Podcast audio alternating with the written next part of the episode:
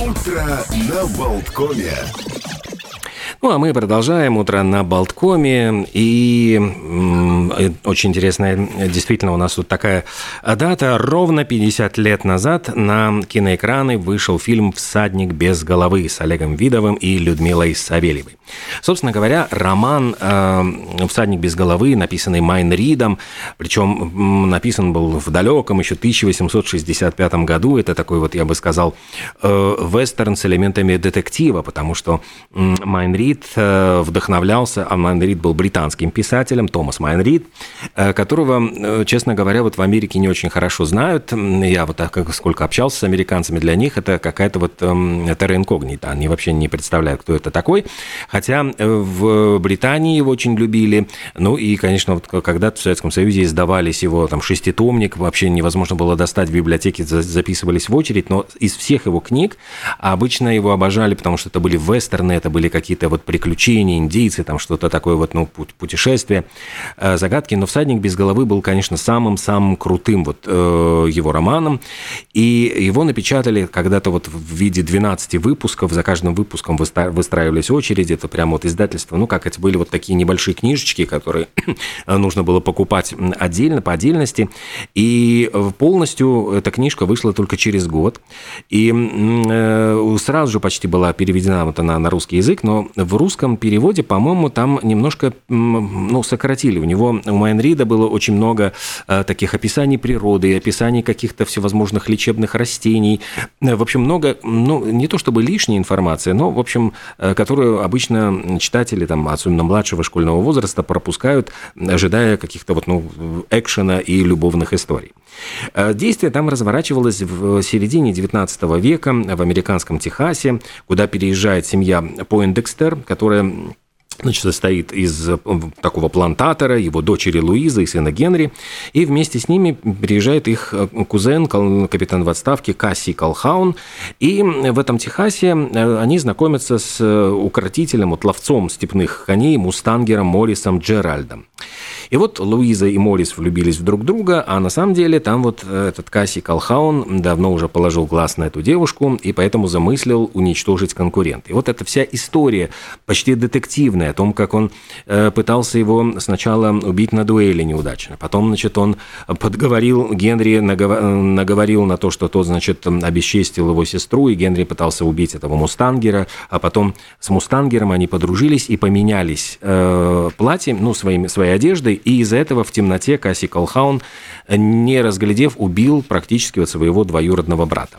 В общем, вся эта история э, пользовалась огромнейшей популярностью в свое время, и э, решили, поскольку в, в, в Советском Союзе тогда вот были очень популярны вестерны, их, правда, снимали в основном в Югославии и выпускали уже, значит, на экранах как э, продукцию, ну, чужеродную, решили снять что-то свое. И вот э, Владимир Вайншток, которому уже было, к сожалению, так достаточно много лет, за 60, э, сел в режиссерское кресло. Он снимал когда-то приключенческие фильмы «Дети капитана Гранта», «Остров сокровищ», но это было вообще еще, еще до войны, в жутко давно.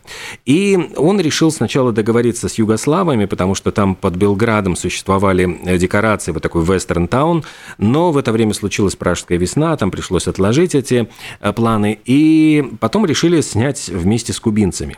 Поэтому, кстати, очень интересно, что э, если приглядеться, там кубинские актеры снимались, которые говорили по-испански, ну и в частности там была кубинская актриса, которая играла Исидору Каварубио, такую страстную и влюбленную в Мустангера девушку. Это была как раз кубинская актриса Эслинда Нуньес, и, кстати, она до сих пор жива, живет, снимается на Кубе. Но э, это не важно, важно то, что э, возвели вот такой собственный вестерн-таун, где построили практически техасскую деревню, длиною, вот там главная улица была 400 метров, но, к сожалению, после съемок всю деревню разобрали и досочки раздали местным жителям, как вот, хотя могла быть достопримечательность. И ходила такая очень интересная легенда, что якобы всадника самого без головы играли местные мальчишки с каркасом на голове, которого, которые им ну, водружали на плечи. Одна Однако, конечно, это был миф, потому что э, нужно было лошадью управлять профессионально, и тогда это все-таки ну, не пускали на самотек. Взяли профессиональную наездницу с Раменского конного завода, которая была невысокого роста, управляла конем ногами, причем как раз-таки в книжке Майнрида Морис Джеральд упоминал, что он как э, тоже это его метод управления лошадьми. А для того, чтобы наездница могла видеть дорогу, ей сделали в одежде небольшую сетчатую вставку окошечка. Конечно, было, э, фильм сам был безумно популярен. Э, там э, этих коней добывали буквально, там привозили откуда-то с конноплеменных заводов, и стоили они по 10 тысяч рублей, поэтому за ними ухаживали очень тщательно. Поскольку мустангов не было, приходилось их гримировать, коней красить гривы и хвосты серебряной краской. Э, наносили там всякие там на бока еще э, пятнышки. Ну, а вместо кактусов использовали пластмассовые колючки, вместо хлопка разбрасывали вату. Ягуара принес, при, ну, удалось достать только чучело, ну, а негров-рабов играли иностранные студенты, которых, вот, кстати, ну, среди которых было много кубинцев, их привозили, я так понимаю, вот из вузов, которые э, занимались, вот, э, обучали студентов по обмену. Ну и, конечно, там были очень большие Э, различия, очень много опущено всяких сюжетных линий побочных, потому что нужно было как-то утрамбовать эту э, книжку 300-страничную в полтора часа. И, кстати, так, так даже и не объяснялось, почему Касси Колхаун убил Генри, а в книжке это ну, подробно рассказывалось, что в знак примирения не обменялись одеждой, и Касси принял э, вот этого своего кузена Генри за Морриса Джеральда и застрелил его. И плюс ко всему в книжке, в общем-то, в конце концов выяснялось, что этот якобы нищий мустангер Морис Джеральд, он потомок ирландского баронета, и в конце книги он узнает, что он получил огромное состояние от своего там скончавшегося родителя, и, и он чуть ли не еще богаче, чем этот э, плантатор с дочкой. Поэтому все там как бы заканчивалось хэппи-эндом, но в советском, конечно, фильме его оставили простым мустангером до уже конца э, фильма. Но еще вот надо отметить, что эта картина пользовалась огромным, конечно, успехом. Он, она была лидером кинопроката 73 года. На первом месте был Иван Васильевич, меняет профессию. На втором Мачеха с Татьяной Дорониной. И вот он был третьим. Его посмотрели 52 миллиона человек. Сейчас это кажется совершенно чем-то невероятным. Ну вот представьте себе, обычный э, билет стоит 10 евро вот так вот сходить в кино. То есть это получается вот 500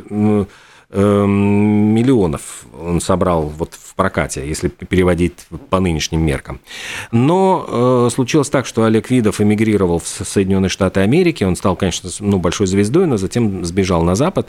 И фильм этот запретили к показу, и, к сожалению, вот до сих пор его э, не отреставрировали. По-моему, какая-то достаточно плохая копия. Но э, вот ждем, когда, может быть, появится он в какой-то отреставрированной версии в хорошем качестве, чтобы его пересмотреть. 50 лет все-таки, мне кажется, такой прекрасный повод. А сам Олег Видов скончался в Лос-Анджелесе в возрасте 73 лет в 2017 году. А его вот сыгравшая Луизу Пойндекстер партнерша Людмила Савельева Ей 80 лет, она уже давно не снимается в кино, и она э, живет со своим мужем Александром Сбруевым. Вот такая вот любопытная история фильма. Надеюсь, вам было интересно. Ну, а у нас есть прекрасный повод окунуться еще вот как раз в те самые далекие времена, в самое начало 70-х, когда группа Carpenters, это был дуэт двух брат, брата и сестры, э, они на 4 недели возглавили американский хит-парад синглов с песней Close to You. Это был их первый вот, хит номер один в Соединенных Штатах Америки. И песня эта была еще из 60-х. Ее написал Берт Бакарах, один из легендарнейших вообще сочинителей хитов. И очень красивая, действительно, любовная композиция, которую давайте сейчас и вспомним, послушаем. Just like me, they long to be close to you. why do stars fall down from the sky every time you walk by? Just like me, they long to be close to you. On the day that you were born, the angels got together and decided.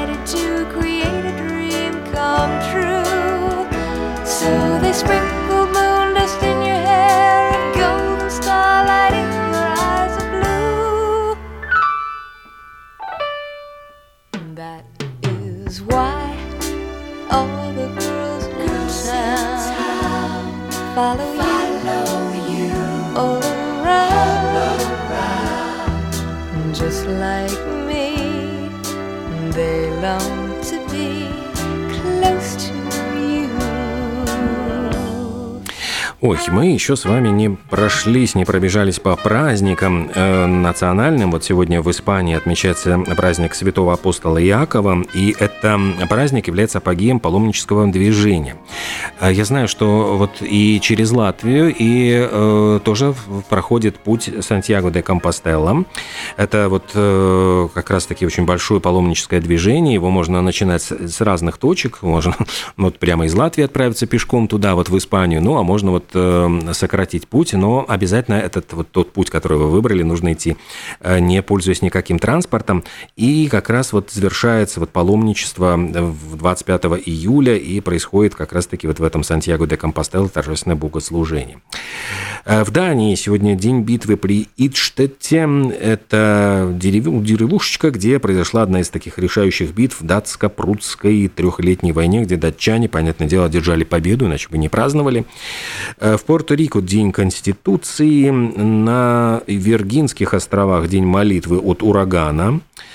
А вот в Японии они отмечают праздник огня и воды Тензин Мацури. Это тоже праздник такой тысячелетней истории, поскольку э, обратились японцы в 1994 году к духу э, с просьбой о защите от болезней, и эта вот церемония стала традиционной, сейчас про- проводится ежегодно.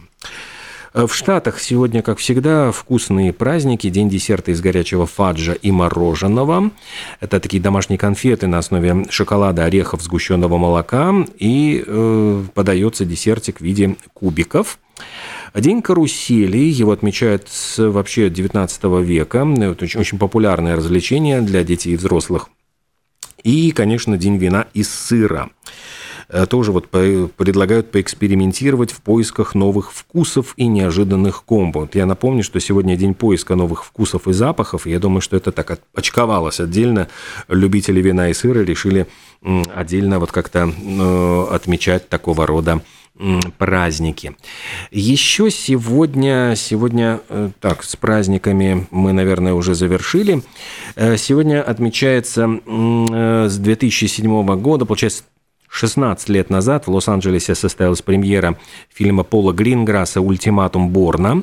Ну, это был вот третий фильм про потерявшего память отставного ЦРУшника, такого ну, убийцу, э, который выполняет э, такие грязные поручения правительства. Очень были популярные романы Роберта Леднома, ну и картина получила три Оскара за монтаж, звук, и ее оценили достаточно высоко ну, критики и зрители. Вот э, Мэтт Дэймон там играл этого э, Борна во все, в трех картинах.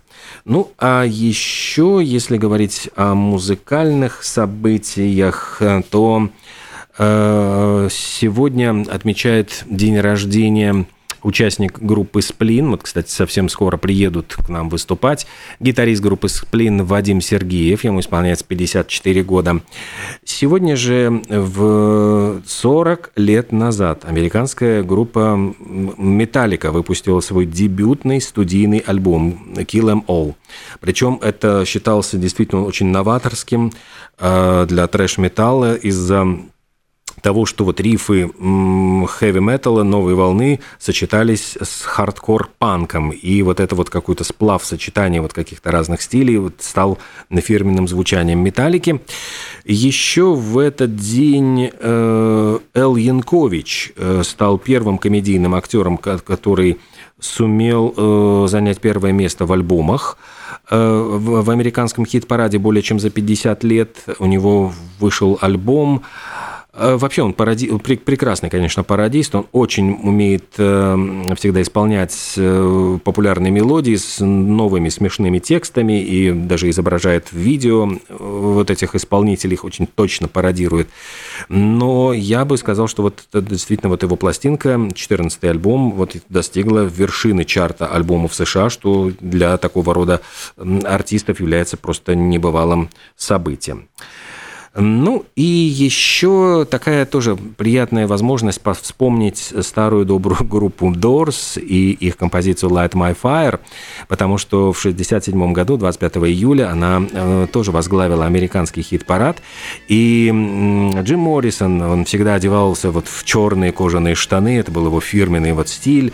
И, конечно, это вот дебютная пластинка, которая произвела совершеннейший фурор, и эта композиция композиция с э, органными вот этими наигрышами переливами, с его текстом, она до сих пор э, остается в строю, периодически эту песню вспоминают. Ну и давайте вспомним и мы из далекого 67 года, группа Doors и Light My Fire. The time to hesitate is through. No time to wallow in the mire. Try now, we can only lose. And our love become a funeral pyre. Come on, baby, light my fire. Come on, baby, light my fire. Try to set the night on fire.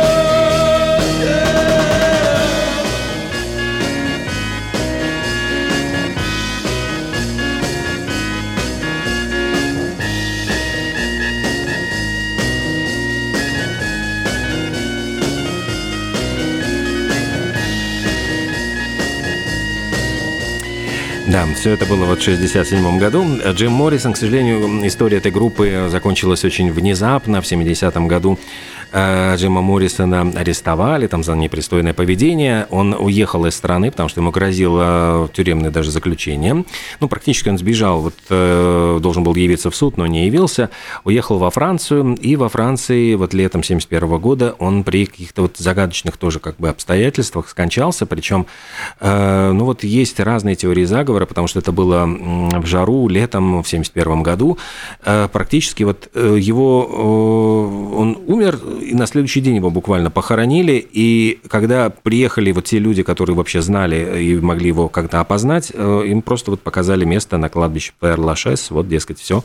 И до сих пор периодически возникают вообще вопросы, а он ли там похоронен, но э, интересный факт, что запрещено вскрывать могилу, то есть там вот официально его наследники, ну, имеется в виду вот э, э, родители, потому что у него не было детей, они запретили вскрывать могилу, и вот до сих пор это вот гуляет история, что а он ли там похоронен, и вообще какая-то такая загадочная история. Но здесь вот в другом случае все бы действительно было, э, к сожалению, правдой. Вот э, Бон Скотт из группы ACDC в феврале 80-го года скончался в возрасте 33 лет. Очень глупая смерть, он перепил, его оставили в машине, лежащем на спине, захлебнулся рвотными массами, и группа встала на перепутье. Что делать? Расходиться, разбегаться разбегаться или искать нового вокалиста, они решили взять эм, другого э, вот, исполнителя и выпущенный их шестой альбом с новым вокалистом неожиданно вот в 80-м году Back in Black, это была первая их пластинка вот без Бона, Бона Скотта, стала огромнейшим хитом. На сегодняшний день 49 миллионов копий э, этого альбома было продано, и это второй самый продаваемый альбом всех времен в стиле хард-рок или хэви-метал. Так что, в общем, бывают иногда замены очень и очень удачными. Ну, а между тем, еще раз хочу напомнить о том, что буквально через несколько минут мы будем дозваниваться и поговорим э, с исполнителем э, главной роли в рок-опере «Large Places», поскольку 28 июля в Лелвардском парке состоится э, большое такое вот представление обновленной версии рок, знаменитой легендарной рок-оперы Зигмара Лепинша и Мары Залита. Поговорим о том, вот что, насколько сложным была подготовка к этой, к этой рок-опере и насколько вот масштабным будет само представление. Ну, а пока Впереди нас еще ожидают новости Латвии и мира.